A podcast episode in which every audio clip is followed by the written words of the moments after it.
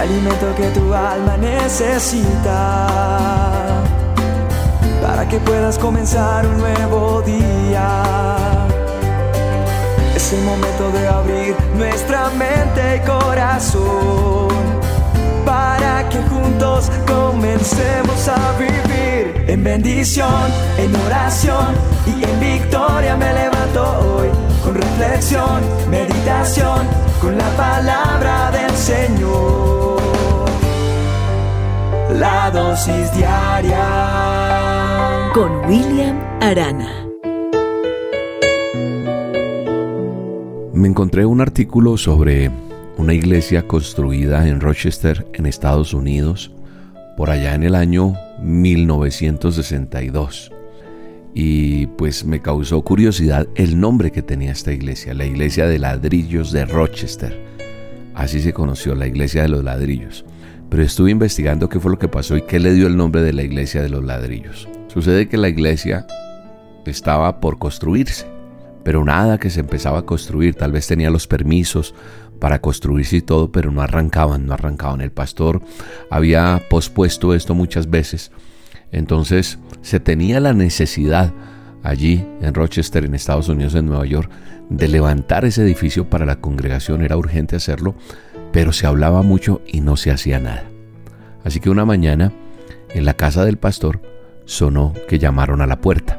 Al abrirla vio un muchacho que sostenía dos ladrillos en su mano y le dijo, Pastor, he traído estos dos ladrillos para ayudar a construir la nueva iglesia. Ah, déjalos ahí, muchacho, y gracias. El muchacho, sin embargo, le dijo al pastor, yo estoy seguro que van a ser útiles para cuando empecemos a construir el edificio, pastor. El pastor se quedó observando la fe de este muchacho, las ganas de colaborar, el pensar en la ilusión de este muchacho y que a pesar que eran tan solo dos ladrillos y cualquiera podría burlarse de esto, más bien lo que logra en el pastor es generar una idea. Se va, se arregla, se pone su sombrero y empezando en su misma calle fue a visitar a cada una de las familias que asistían a su iglesia, contándoles que la construcción del nuevo edificio ya había empezado, pues había llegado la primera remesa de ladrillos. La primera remesa eran los dos ladrillos que trajo ese muchacho, pero nadie fue a mirar si era verdad o no. Sencillamente él les vendió la idea y empezaron a construir la iglesia. De esa manera es que se construyó esta primera iglesia de ladrillos en Rochester y por eso se le dio ese nombre, como la iglesia de los ladrillos. Con la iniciativa de un pequeño muchacho con dos ladrillos, algo que había postergado muchas veces el pastor, se empezó a hacer. Seguramente tú de pronto tienes una lista de planes y propósitos que quizás son las mismas que tuviste hace un año, hace dos años, hace tres años, y han pasado y han pasado y están ahí. Esa lista de planes y propósitos. Y son cosas que vienes deseando cumplir hace varios años atrás. Yo hoy te digo, deja de hablar y ponte en acción. Y te lo digo con respeto, pero también con autoridad, porque es importante que entendamos que necesitamos ponernos manos a la obra. Mira que la fe de este muchacho que llegó con sus dos ladrillos despertó en el pastor la idea de ponerse en acción. Y eso es lo que muchas veces necesitamos. Eso es lo que tú estás necesitando hoy, ponerte en acción con lo poco que tengas.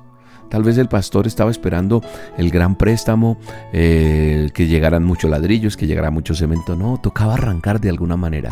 Porque si nos sentamos a esperar a tener todos los recursos en nuestras manos, o que todas las condiciones estén dadas para ponernos a trabajar, nunca vamos a empezar. Yo creo que tenemos que empezar con lo poco que tenemos. Confiar en Dios y ponernos a trabajar. No importa lo que desees emprender, si es algo grande o pequeño, no sé si tienes todas las herramientas o solo algunas, tú solamente ponte en acción y confía en Dios y en la provisión que Él va a dar.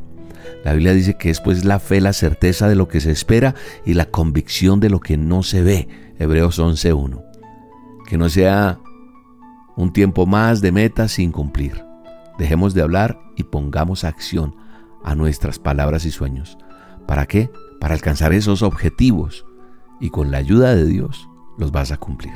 Ánimo que sí se puede y yo oro por ti para que Dios te dé las fuerzas y te dé la sabiduría para lograr las cosas. Solamente arranca y logra tus metas. Quiero recordarte que el próximo viernes 31 de marzo estaremos junto a mi esposa Marta Ginet en Yo Tengo el Control. Sí, vamos a estar los dos en Cali, en el Teatro Jorge Isaacs. Las entradas las consigues en Colboletos en el 602-661-1111 o en las taquillas del Teatro Jorge Isaacs. Única presentación viernes 31 de marzo 8 de la noche. No esperes a que se agote la boletería. Será una comedia divertidísima. La vas a pasar súper chévere. Ven con tu familia, con amigos. Si te gusta el teatro, súper. Si no, ven y ten la experiencia de estar en una noche de comedia, de teatro, un sketch espectacular donde la vas a pasar súper. Te espero. No me falles. Cali, Teatro Jorge Isaac, viernes 31 de marzo, 8 de la noche, col boletos. Adquiere ya tu entrada y recuerda, al final haré una dosis en vivo. No te la puedes perder. No te quedes sin tu entrada. Es pues la fe, la certeza de lo que esperas. Es pues la fe, el motor que impulsa tus velas. La fe te hace descubrir el poder que se encierra en ti para ver lo que no se ve, para poder seguir. Es pues la fe, la moneda que adquiere todo. Es pues la fe, más valiosa que el mismo oro. La fe te sostiene mirando hacia el frente. Por la fe lucha fuerte. Quien espera algo más, la fe mueve montañas y eso tú lo conoces. La fe hace que viva lo que ya estaba muerto, por la fe cobra aliento. La fe no admite dudas y no cruza los brazos. No se sujeta el tiempo, no se rinde el fracaso, la fe sigue luchando. Por la fe estamos vivos, por la fe es que soñamos, por la fe en su palabra cruzaremos el mar y lo haremos cantando. La dosis diaria con William Arana, tu alimento para el alma. Vívela y compártela. Somos Roca Estéreo